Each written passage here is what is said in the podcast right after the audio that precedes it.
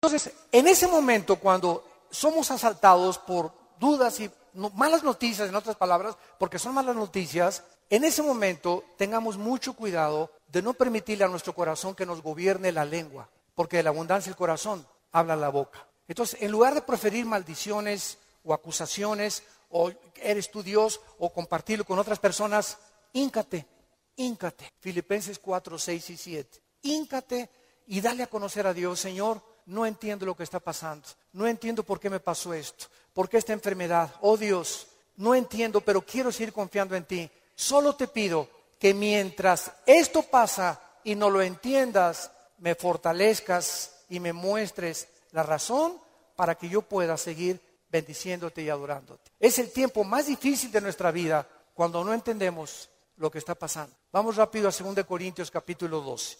2 Corintios capítulo 12 y veamos lo que le pasó al apóstol Pablo y la forma como él reaccionó.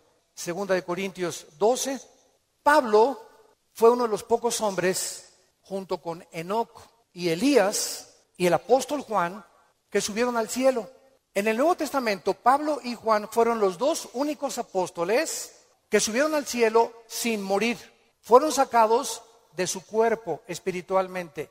Y Pablo lo llevó Dios al tercer cielo donde habita Dios. Y cuando Pablo regresó a la tierra, su espíritu salió de su cuerpo y su espíritu volvió a entrar a su cuerpo, Pablo dice que lo que él oyó allá en el cielo y lo que él vio, no había palabras humanas para poder describirlo.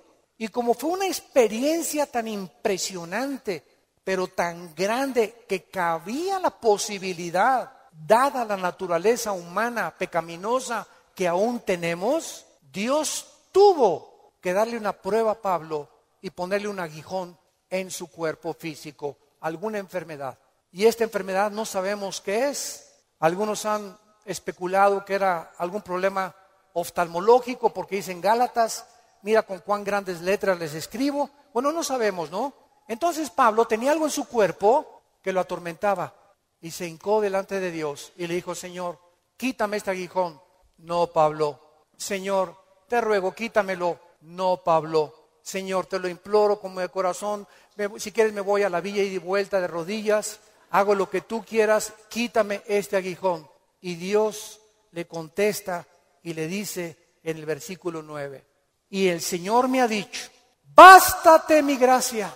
¿Por qué? Porque mi poder, y lo traduzco en el original griego, está en presente continuo. Mi poder se está perfeccionando a través de esta dolencia física que he permitido que tú tengas.